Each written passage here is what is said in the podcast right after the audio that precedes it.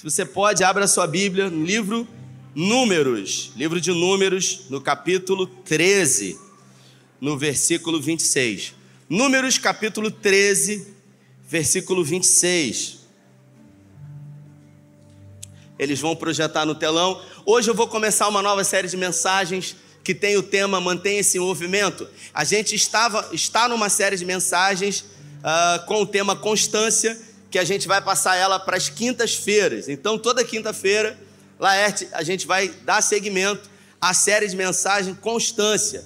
E aos domingos, nós vamos falar sobre esse tema, manter-se em movimento.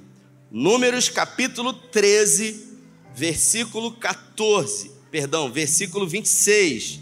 Diz assim a minha tradução: eles então retornaram a Moisés e a Arão e a toda a comunidade de Israel em Cádiz, no deserto de Parã, onde prestaram relatório a eles e a toda a comunidade de Israel. Se você puder prestar atenção nesse texto, e lhes mostraram os frutos da terra e deram o seguinte relatório a Moisés: Entramos na terra a qual o Senhor nos enviou. Você, onde há leite e mel com fartura Aqui estão alguns frutos dela, mas o povo que lá vive é poderoso, e as cidades são fortificadas e muito grandes. Também vimos descendentes de Enaque, são gigantes. Os amalequitas vivem no Negueb. Os ititas, os jebuseus, os amorreus vivem na região montanhosa, e os cananeus vivem perto do mar, junto ao rio Jordão. Então Caleb fez o povo calar-se perante o Senhor e disse: Subamos e tomamos posse da terra, é certo que venceremos. Os homens que tinham ido com ele disseram: Não podemos atacar aquele povo, ele é forte, ele é mais forte do que nós. E espalharam entre os israelitas um relatório negativo. Repita comigo: relatório negativo acerca daquela terra. Disseram: a terra para o qual fomos em missão de reconhecimento devora os que nela vivem. Todos os que vimos são de grande estatura. Vimos também os gigantes, os descendentes de Anak, diante de quem parecíamos como gafanhotos a nós e a eles. Feche seus olhos. Pai, essa é a tua palavra. E nessa noite, em graça, pedimos que o Senhor fale conosco, que o Senhor tenha liberdade nesse lugar e que essa palavra que é tua e que é poderosa possa mudar, Pai, tudo dentro de nós, porque a tua palavra tem poder para isso. Oramos com fé em nome de Jesus. Eu vou dar continuidade hoje à mensagem que eu preguei na quinta-feira. Quinta-feira eu trouxe uma mensagem aqui com o tema Deus sempre tem um plano. E eu queria usar a parte 2 hoje, Alexandre. Deus sempre tem um plano. E os planos de Deus, Tati, eles nunca podem ser frustrados. Se você olhar na Bíblia, em toda a Bíblia, Deus sempre tinha um plano, Edinho. Sempre. Deus, quando decidiu criar um homem, o texto, na palavra do Senhor em Gênesis, no capítulo 1, versículo 26, diz: Façamos o homem, vou dar uma pincelada do que eu falei quinta-feira, a nossa imagem e semelhança. Então, quando alguém diz façamos algo, isso nos dá a ideia de que existe um, me ajuda a pregar, repita, plano. É um plano. Façamos o homem a nossa imagem e semelhança. No capítulo 3, no versículo 15, depois da queda de Adão, Deus revela o plano de salvação. Ele diz: Da descendência da mulher nascerá um que pisará na cabeça da serpente, e essa lhe ferirá o calcanhar. Ele está falando de Jesus, do plano de salvação. Em Jó, no capítulo 42, o Jó diz: Bem sei que tudo podes, e nenhum dos seus planos podem ser frustrados. A questão é, Nalva, se até Deus faz planos, que dirá eu e você? Então eu queria saber de você quais são os seus planos para 2023. Você vai perguntar para a pessoa que está do seu lado: quais são os seus planos? Pergunta aí. Quais são os seus planos? Perguntou? Meu Deus. Respondeu? Eu estou pagodinho, né? Deixa a vida me levar. Vamos ver aonde que chega isso aí. Meu Deus do céu. Não, não. Você tem que ter plano. Porque se até mesmo Deus faz planos, é claro que nem tudo sai como a gente gostaria, Mark. Mas aquilo que nos cabe nós temos que fazer. E aí, na quinta-feira, eu falei sobre isso, quando Deus comissiona Moisés lá no deserto. E Deus aparece para ele, ele tinha 80 anos de idade, uma sarça pegando fogo, e Deus fala para ele o seguinte: tira a sandália dos seus pés, porque esse lugar que você está pisando é terra santa. E Deus fala para ele: eu vou levar você. Eu tenho ouvido o clamor do meu povo. Eles estão perecendo lá, 420 anos sendo subjugados, escravos. E eu vou usar você, Moisés, como libertador. Aí Moisés falou: Não, eu não quero.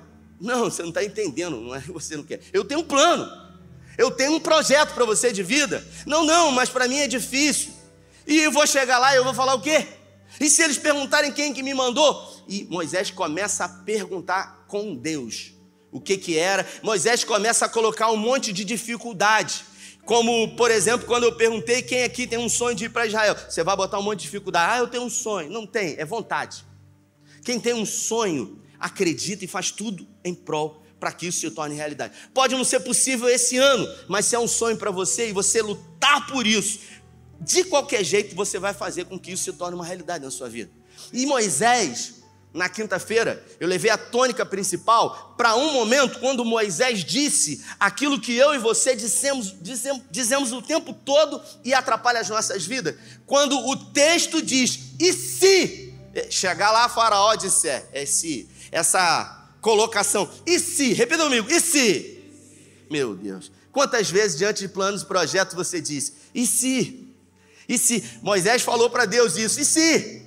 E se eu chegar lá e a situação e eles não acreditarem? E se? E quantas são as vezes diante de desafios que você enfrenta que você permite que o e se domine você? Porque o e se ele só vem para atrapalhar. O justo ele viverá pela fé. Então quem vive pela fé não pensa em si. Porque Moisés foi Deus que falou com ele. Não fui eu que falei, não foi você. Então o cara tem uma palavra de Deus, Deus fala para ele, e ele fala: Mas e se quem tem uma palavra de Deus não precisa de mais nada? Deus sempre tem um plano, mas nem sempre Deus revela o plano todo para mim e para você. Por quê? Porque a gente não tem estrutura. Porque se Deus revelar o plano, eu não aguento. Eu não imagino passar o que eu passei. Meu Deus do céu, eu não vou aguentar. Então, Deus fala para nós aquilo que a gente precisa saber, que é o suficiente. E no caminho, as coisas vão acontecendo e ele vai fazendo porque Ele é Deus. Quem sabe e conhece o seu limite é Deus. Agora, tem gente que vai decidir se quer realmente viver de uma forma natural, sobrenatural, ou se vai viver olhando para aquilo que é as dificuldades e reclamando e se autocomiserando. Moisés, ele era um homem comum como eu e você.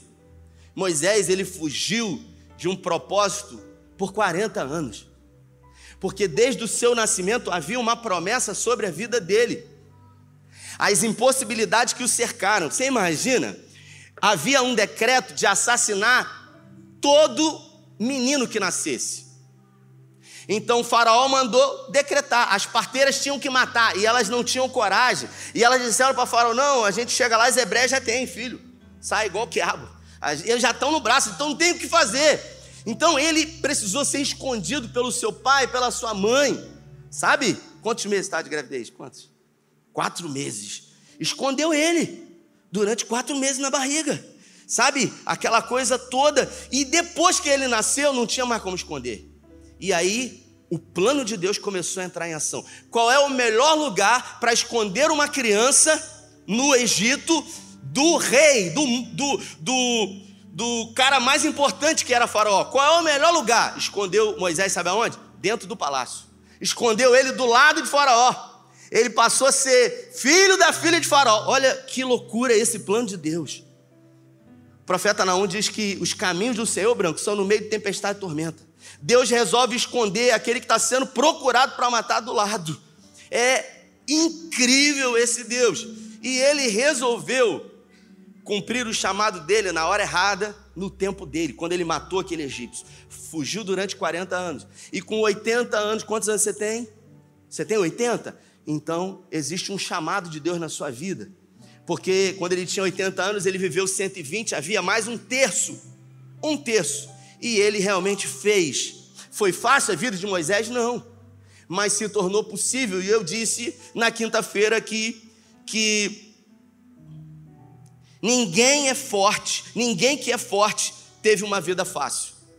A Gabriela Lopes fala isso. Ninguém que é forte, uma pessoa que tem fé, teve uma vida fácil. Nem todo mundo que teve uma vida difícil vai se transformar em alguém forte. Porque teve gente que teve vida difícil, mas ainda assim vive se autocomiserando. Mas ninguém que é forte teve uma vida fácil, irmãos. Porque os desafios da vida, eles têm por finalidade nos tornar pessoas mais fortes, mais resilientes. Nenhum processo será maior do que a promessa de Deus. O processo é doloroso, mas ele nunca será maior do que a promessa de Deus. E agora nós estamos aqui diante do exato momento em Cades Barnea, quando Moisés havia enviado os doze espias para vigiar a terra prometida. Quando Deus falou para Moisés que levaria o povo para uma terra que mana leite e mel, Deus não falou que tinha gigante na terra. Deus não falou que a terra já tinha dono. E não era Deus que ia fazer tudo. O que, que a gente quer ouvir, Alexandre? Deixa comigo que eu resolvo tudo para você. Não, não, não. Tinham seis povos gigantes na terra. E o projeto de Deus era que o povo expulsassem aqueles moradores, porque eles precisavam valorizar aquilo que chegou até eles. Tudo que chega fácil na nossa vida, a gente não valoriza. Aquilo que a gente conquista, aquilo que custou um preço para nós, nós temos por hábito de valorizar. Então, eu queria nessa noite falar com você sobre esses 12 homens. Dois, Josué e Caleb, que trouxeram um relatório positivo, dizendo para Moisés: a terra é boa, temos moradores lá, eles são gigantes, mas ó, se Deus estiver conosco, já era, não tem para ninguém. Os dez disseram: é impossível, tem gigante, nós somos como gafanhotos diante deles. E aí, pastor Fernando, eu queria, junto com vocês, na nossa conversa hoje, pensar um pouco sobre o que faz dez pessoas trazerem um relatório negativo e duas pessoas, Crivson, trazerem um relatório tão amistoso, dizendo: Nós vamos conseguir, Deus está conosco. O que, que faz as pessoas vencerem e pessoas desistirem?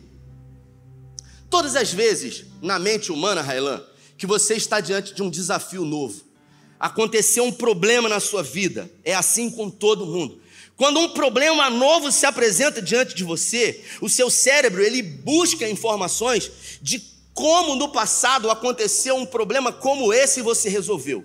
E aí o seu cérebro vai buscar dentro de você a última maneira como você resolveu isso. Se não tiver nada igual, ele vai buscar algo parecido e vai dar um norte para você, dizendo para você de uma forma inconsciente, numa fração de segundos: olha, a melhor estratégia é essa.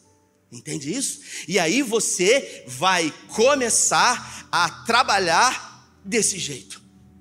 Eu estava em casa no sábado assistindo um, um um desafio no Alasca. Eu gosto desses programas da Netflix. Desafio no Alasca. Os caras, 16 pessoas, Alexandre, foram lançados no Alasca e eles tinham que sobreviver. Dividiram-se em grupo, valendo um milhão de dólares. E ninguém seria eliminado por ninguém. Como é que seria? Cada um ia desistir. O último a ficar lá ia ganhar um milhão de dólares. Então eles teriam que lutar, enfrentar os desafios. E dividiram-se em grupos Quatro grupos de quatro pessoas. E eu comecei a perceber que o maior desafio, Alexandre, não era o frio no Alasca. O maior desafio não era fome. O maior desafio não era ter que encontrar água. O maior desafio era ter que lidar com o seu semelhante. Porque ali haviam pessoas que eram experientes e que queriam dominar o grupo e dizer: não, vai ser do meu jeito. E eles começaram a se dividir. Eles começaram a ter problemas com eles. Segundo dia, uma menina foi beber uma água, parada, o cara falou: não bebe essa água. Ela bebeu. Na noite seguinte, ela estava vomitando a noite toda.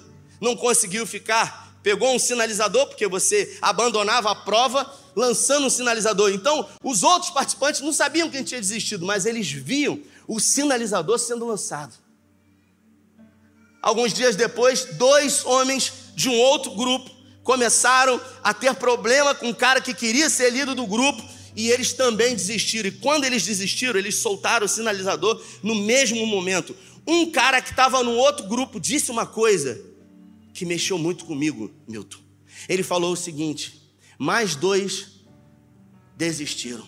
E ele falou o seguinte: na vida, em tudo que a gente faz, ele falou, desistir a primeira vez é muito difícil. A gente pensa, a gente resiste, a gente luta, mas depois que a gente desiste a primeira vez, a segunda vez não é tão difícil assim. A terceira vez também não é tão difícil assim. A quarta vez a gente não tem nenhum esforço e a gente acaba se tornando um especialista em, se, em desistir de tudo na vida. É assim no relacionamento, é assim no casamento, quando pessoas entram e o negócio está difícil e você resiste, você pensa nos filhos, você pensa na família, você pensa no projeto que você tinha, só que em algum momento você não aguenta mais, você decide separar. E depois que você separa, foi traumático, foi difícil, mas você percebeu que existe vida depois do divórcio. E você entra no outro relacionamento, e quando as crises começam a vir, você não está mais propenso a tolerar tanta coisa. Você diz: Eu não preciso tolerar isso. Então o que, que você faz? Você logo quer desistir. Pessoas que estão no segundo, pessoas que estão no terceiro, pessoas que estão no quarto casamento, estão propensas a não aturar muito mais. E isso é em tudo que a gente faz.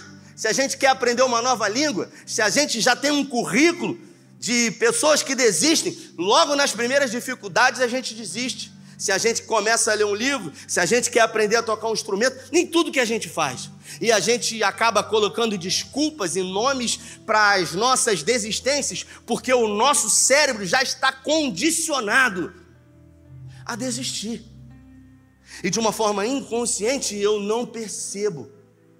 Ontem, o nosso ministério, ele fez 45 anos. Nós estamos comemorando 45 anos do Centro Evangelístico Internacional. Foi fundado em 1978 pelo pastor Custódio Rangel Pires, um homem que nasceu em Cabo Sul. Ele nasceu num sítiozinho em Cabo Sul, uma família muito humilde, pobre. Pensa numa família pobre mesmo, não tinha nada. Logo, quando na sua adolescência alguém pregou Jesus para ele, ele entregou sua vida para Jesus. Mas não foi aquela coisa de você ser mais um. Ele acreditou poderosamente no Evangelho, no plano de salvação e no que o Evangelho tem como poder de transformar a vida do homem. E ele começou logo na sua adolescência a empreender, a vender coisas, a engraxar sapato, e ele começou a prosperar. E ele tinha por característica principal uma fé inabalável, um compromisso, uma aliança com Deus imutável. Alguém que acreditava piamente que a fidelidade, é uma das frases célebres dele, a fidelidade traz sucesso na vida ele começou a prosperar de uma forma absurda. Sabe, Railan?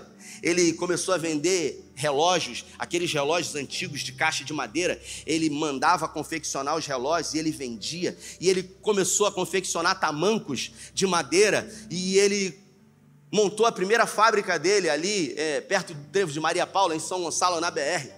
E ele, com essa primeira fábrica, já com muitos funcionários, um dia, aproximadamente 40 anos atrás, ele recebe uma ligação de Jessé, que é o vice-presidente do ministério, dizendo: Papai, o porteiro lá da fábrica me ligou e disse que está pegando fogo. Sabe o que aconteceu? Um balão desceu, ainda aceso, e pegou a parte do estoque da fábrica. E quando o fogo desceu, começou a lamber tudo. Você imagina, madeira, uma fábrica de tamanco, começou a pegar fogo em tudo. E ele falou: Passa aqui em casa e me pega que a gente vai para lá agora. Quando ele chegou, o bombeiro já estava lá e o fogo estava lambendo tudo, gente.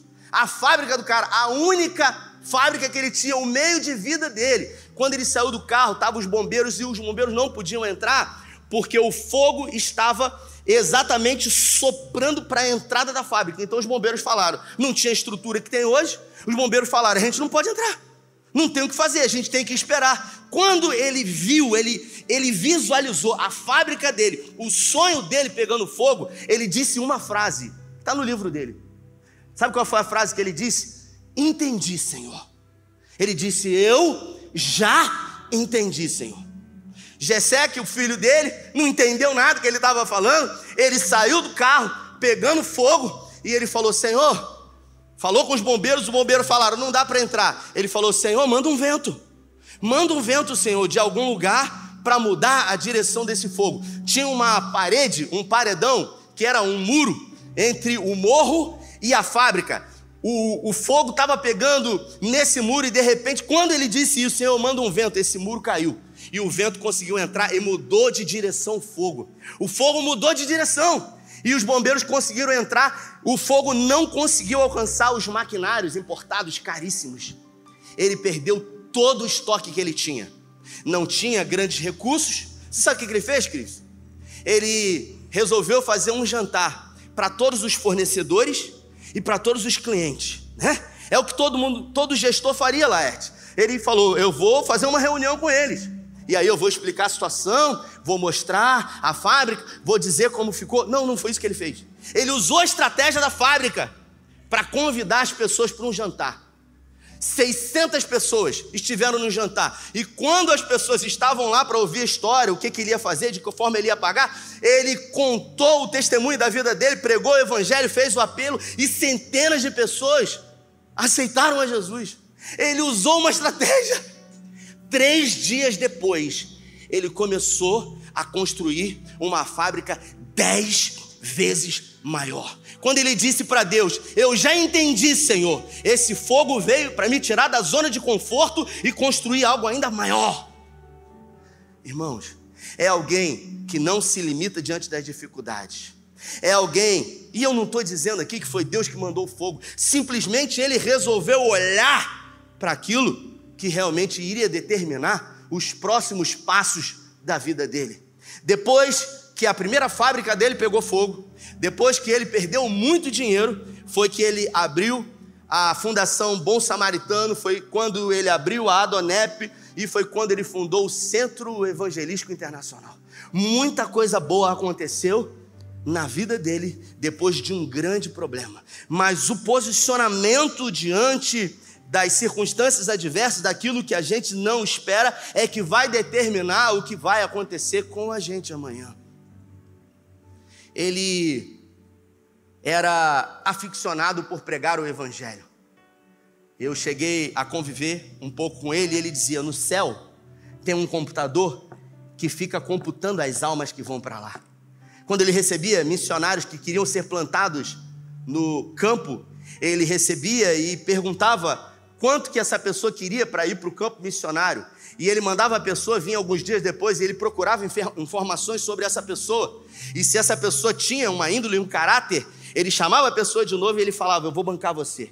E quando a pessoa saía, ele falava o seguinte: Acabei de montar uma sociedade com esse irmão aí. Toda alma que ele ganhar, eu tenho 50% no céu. É alguém que não se conformou. Ele foi nos Estados Unidos, presenciou a um modelo de evangelismo e trouxe para o Brasil e criou a DONEP Associação de Homens de Negócio. Porque ele entendia que não é só o pobre que precisa de Jesus, é o rico, é o famoso. São pessoas que normalmente não entrariam dentro de uma igreja evangélica, mas todo mundo precisa de um Salvador. Um dia, através da sua influência como um grande empresário, ele pediu uma audiência com Tancredo Neves, que era presidente. E ele foi para uma audiência com Tancredo Neves e ele disse para o presidente Tancredo Neves: Olha, a moeda americana, o dólar, é forte, sabe? O dólar é forte porque na cédula de dólar eles dizem: Em Deus nós confiamos. Nós precisamos na nossa moeda expressar, manifestar glorificação e exaltação ao nosso Deus. O dólar, ele dizendo, Tancredo Neves é uma moeda forte porque na cédula eles adoram a Deus. O Tancredo Neves achou aquilo incrível e resolveu lançar um projeto de lei para que na cédula nossa, no dinheiro da época, expressasse lá. E aí, isso aconteceu? Ele morreu. E o projeto que ele tinha foi paralisado. Sabe o que ele fez? Marcou uma audiência com Sarney e quando o Sarney tem uma nota aqui, cinco reais. Quando o Sarney recebeu ele, ele disse a mesma coisa, estava tudo certo. Só que infelizmente ele morreu. E eu queria dizer para você que é fundamental e importante isso. Ele não desistia daquilo que ele acreditava. E o, e o Sarney falou para ele: Eu acho uma ideia excelente. Você pegar qualquer nota, você vai ver que está escrito assim: ó, Deus seja louvado. Eu não vou enxergar, irmão, porque eu estou sem óculos aqui. Mas está lá na lateral aqui, ó. Depois você pega a sua cédula, está aqui, ó. Deus seja louvado. Por quê? Porque ele acreditava. Agora você imagina você ter a vontade de que até a cédula, o dinheiro, glorifique a Deus. Certa vez, um grupo de, de homens resolveram sequestrá-lo. Na época que o sequestro estava em alta, colocar em cativeiro, ele estava construindo a, o Centro Evangelístico Internacional, ele entrou com o carro no Centro Evangelístico e os, os bandidos, eles com rádio comunicadores disseram, olha, ele acabou de entrar, a gente vai aguardar ele sair e a gente vai dar o bote dele. Ele entrou, e Deus escondeu, porque a Bíblia fala que o Senhor, ele nos torna invisíveis aos olhos dos nossos inimigos. E os bandidos ficaram esperando, esperando, esperando, e eles não estavam mais lá. Entraram na obra e viram que ele não estava. Eles tentaram fazer um outro sequestro, foram presos e disseram que na verdade eles iriam sequestrar o custódio Rangel Pires. E o cara foi preso. O nome dele é Valdir, Valdir alguma coisa sobre o nome dele. E quando chegou no ouvido do custódio, que ele ia ser sequestrado e que o cara estava preso no, no, em Jericinó, sabe o que, que ele fez? Ele foi lá visitar o cara. Ele foi visitar o cara e ele pregou o evangelho para o cara. E o cara aceitou Jesus e ele falou para o cara: quando você sair daqui, já tem um emprego na minha fábrica para você começar. Isso saiu na Globo, no Fantástico. E a repórter da Globo falou: Mas como? Como que você é capaz de fazer isso por alguém que desejou tão mal a você? E ele disse: Porque o Evangelho transforma. O evangelho, ele é poderoso. Quando o ser humano ele tem um encontro com Cristo na vida dele, tudo muda. Uma das falas célebres dele é: Eu não desisto, eu não recuo, eu não retrocedo, porque é alguém que está condicionado na sua mente, Jeane, a não desistir, a não desanimar. As circunstâncias elas vão e vêm, mas a forma como você se posiciona diante delas vai determinar. Caleb e Josué disseram: Eles, os gigantes, serão como pães, serão devorados por nós. Os dez disseram: Não, nós somos como gafanhotos, facilmente seremos destruídos. O mesmo problema, duas visões diferentes, e eu pergunto para você: de que maneira você tem pensado em enfrentar os desafios que têm vindo sobre a sua vida? É mais fácil para nós ver pessoas que conseguiram superar e vencer e dizer: ah, para Fulano era fácil, para Ciclano era fácil porque ele tinha isso. Porque quando alguém prospera e a gente não sabe de que maneira, e a gente não conhece o projeto, o propósito, o processo, a gente diz: ah, tem um esquema. Com certeza tem alguma parada errada, porque é mais fácil para a gente dizer. E nós? Nós desistimos. Nós nos tornamos especialistas em desistir. A gente desiste de tudo, a gente acaba abrindo mão de tudo, a gente acaba renunciando, inclusive para Israel. Já era para eu ter voltado em Israel, porque todo ano a agência me manda mensagem e eles falavam para mim, pastor, se o senhor botar 10 pessoas, o senhor vai de graça. 10 pessoas. E aí eu falava assim: eu não vou conseguir botar 10 pessoas. Sabe por quê? Porque em 2018, quando eu assumi isso aqui, já tinha uma campanha com o antigo pastor. E quando me colocaram, três pessoas foram: Crivson, Marco e mais um. Aí eu falei: eu já tentei e eu não consegui. Isso ficou marcado na minha mente. Então, todas as vezes que isso vinha, eu pensava em como, meu cérebro pensava em como eu iria resolver e como eu resolvia, desistindo. Porque eu já estava condicionado a desistir na minha vida. E você? tem desistido de quê? De que forma o seu cérebro tem emitido sinais para você dizendo: você não vai conseguir, para você não tem jeito, não é possível para você. Se coloque de pé. Aleluia. 2 Pedro, capítulo 2, versículo 19, está escrito assim: Aquilo que domina um homem, de tal ele se torna escravo.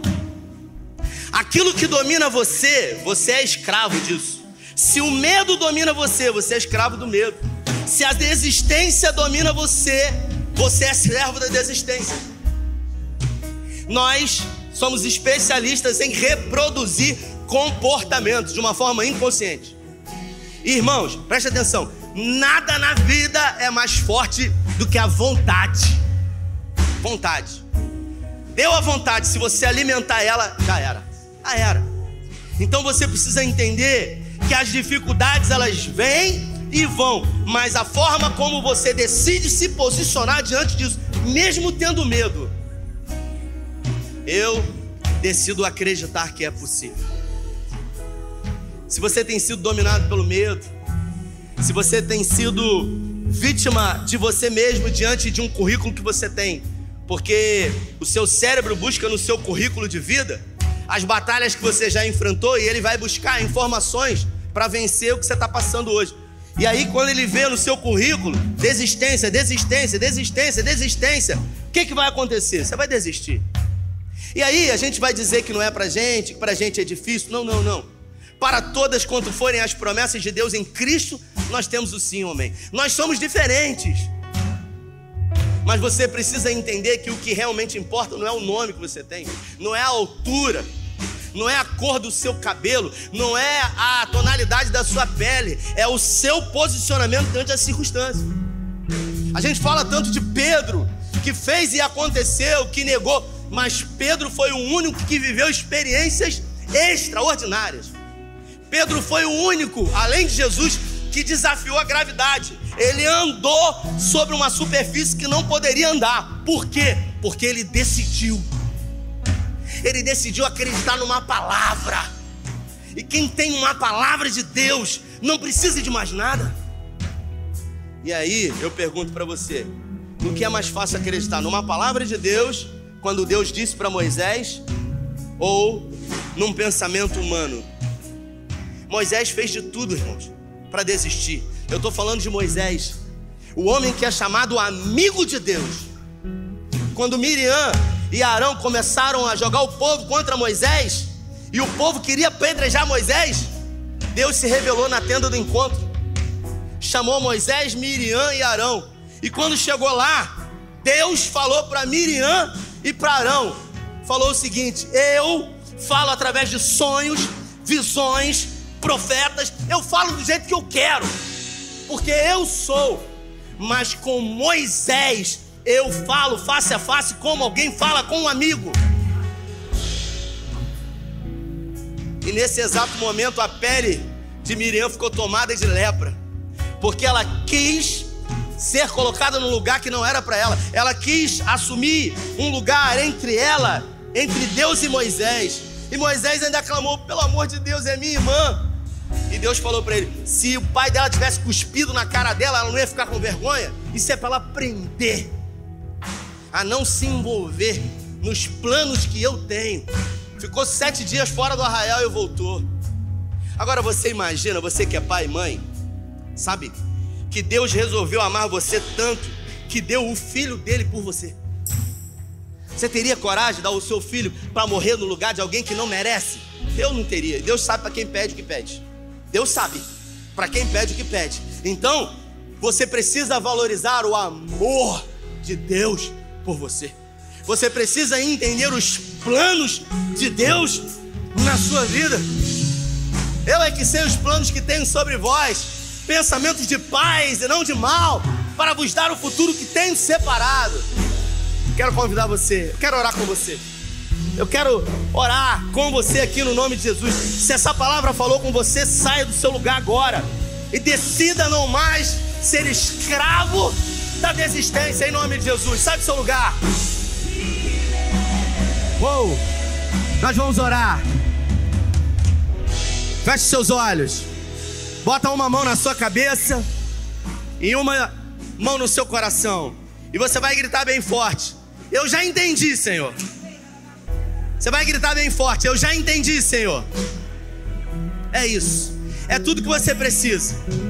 De olhos fechados, comece a pensar naquilo que você quer viver nos próximos dias. Mesmo que as circunstâncias sejam desfavoráveis, mesmo que você não tenha nada para começar, comece com aquilo que você já tem. Porque tudo que você precisa já está com você. O justo viverá pela fé. E você vai declarar sobre a sua vida, porque você é autoridade sobre a sua vida. Você vai declarar que você não será mais escravo do desânimo, do medo, da desistência. Porque hoje a palavra do Senhor chegou até você. E a palavra do Senhor, ela despedaça todo jugo, ela quebra todo aguilhão, ela destrói tudo aquilo que vem para atrapalhar, impedir, dificultar os planos de Deus. Porque os planos de Deus não podem ser frustrados. Nós vamos orar.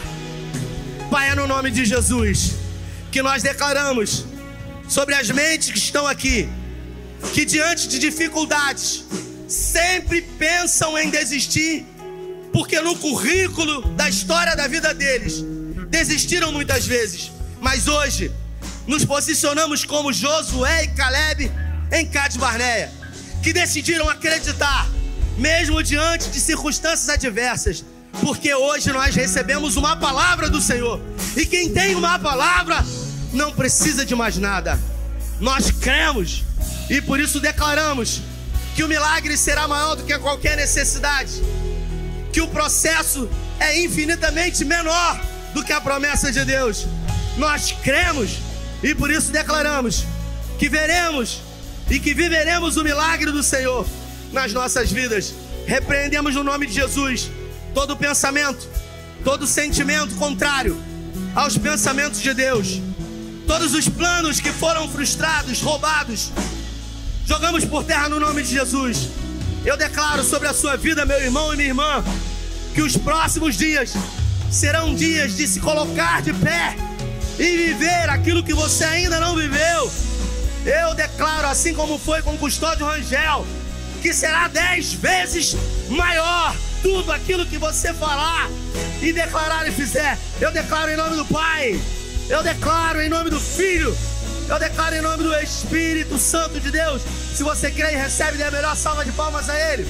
Uma excelente semana. Deus abençoe você. Valeu!